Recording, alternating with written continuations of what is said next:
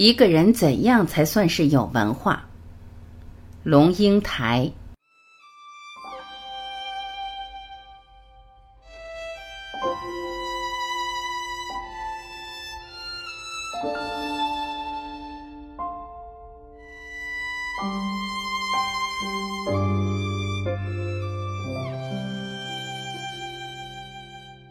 曾经有一个特别奇怪的场合。作为台北市首任文化局长的我，被要求当场简单扼要地说出来“文化是什么”。是在一九九九年的议会里，从九月开始，官员每天四五个小时坐在议会里接受议员轮番质询。我是个新生，议员发言多半用一种怒吼咆哮的声音，麦克风再把音量加以扩大，耳朵嗡嗡作响。一天下来，晕眩的症状出现，我总在头昏脑胀的状态下回到办公室，再看公文到半夜。交通局长是学者出身，他的症状是胃绞痛，想呕吐。到了十二月底，预算要三读通过，第二年的政务才能执行。咆哮了四个月的议会，为了要表现戮力为公，很戏剧化的，总是通宵不寐的审预算，从下午两点开始，连审二十四或四十八小时。议员可以轮番上场，回去小睡一场或者吃个酒席再回来，官员却得寸步不离的彻夜死守。我坐在大厅一隅。看着窗外冬夜的雨湿湿的打在玻璃窗上，沙沙作响，觉得全身彻骨的寒意。就在这样的一个湿雨焦灼不安、黑夜透着荒谬的清晨三时，我发现我被换上了质询台，为台北市的文化预算辩护。一个议员刚从外面进来，可能才有应酬，满脸红彤彤的，大声说。局长，你说吧，什么叫做文化？文化，他是随便一个人迎面走来，他的举手投足，他的一颦一笑，他的整体气质。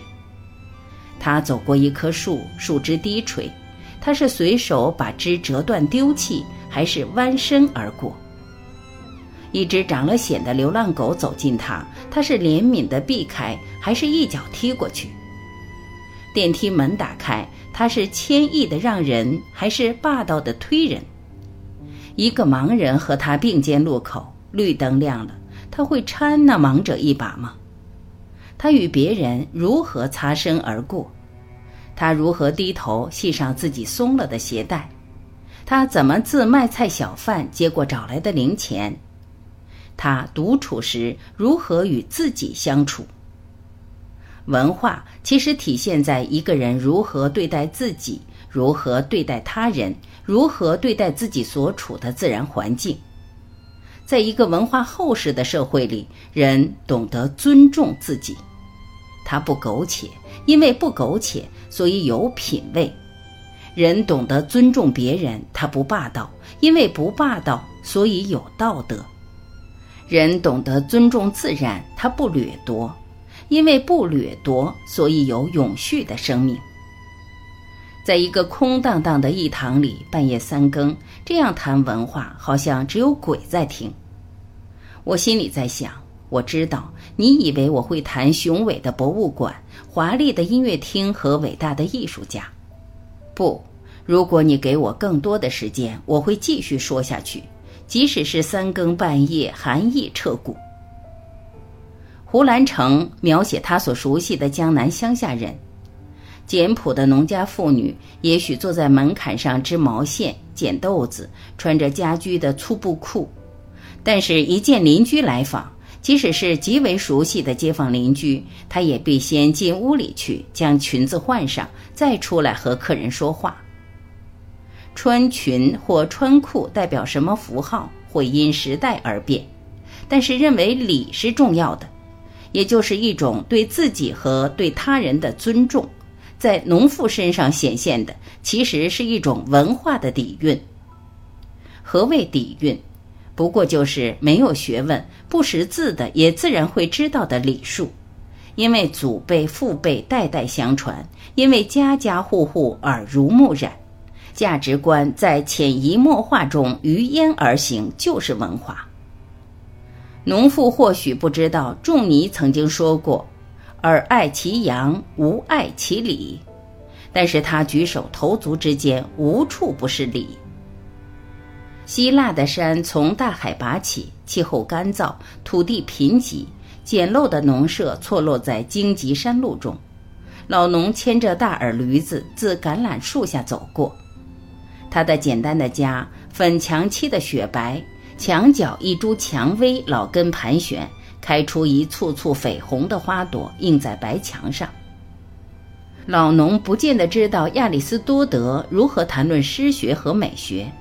但是他在刷白了的粉墙边种下一株红蔷薇，显然认为美是重要的，一种对待自己、对待他人、对待环境的做法。他很可能不曾踏入过任何美术馆，但他起居进退之间无处不是美。在台湾南部乡下，我曾经在一个庙前的荷花池畔坐下，为了不把裙子弄脏，便将报纸垫在下面。一个戴着斗笠的老人家马上递过来自己肩上的毛巾，说：“小姐，那个只有字，不要做了，我毛巾给你做。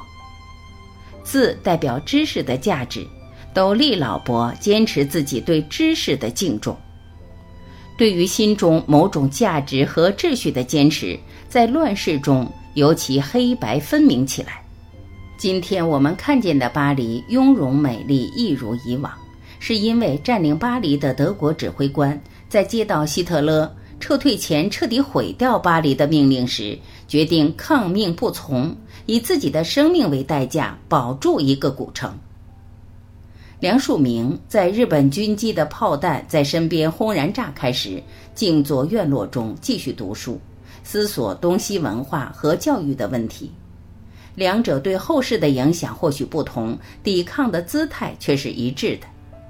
对价值和秩序有所坚持，对破坏这种价值和秩序有所抵抗，就是文化。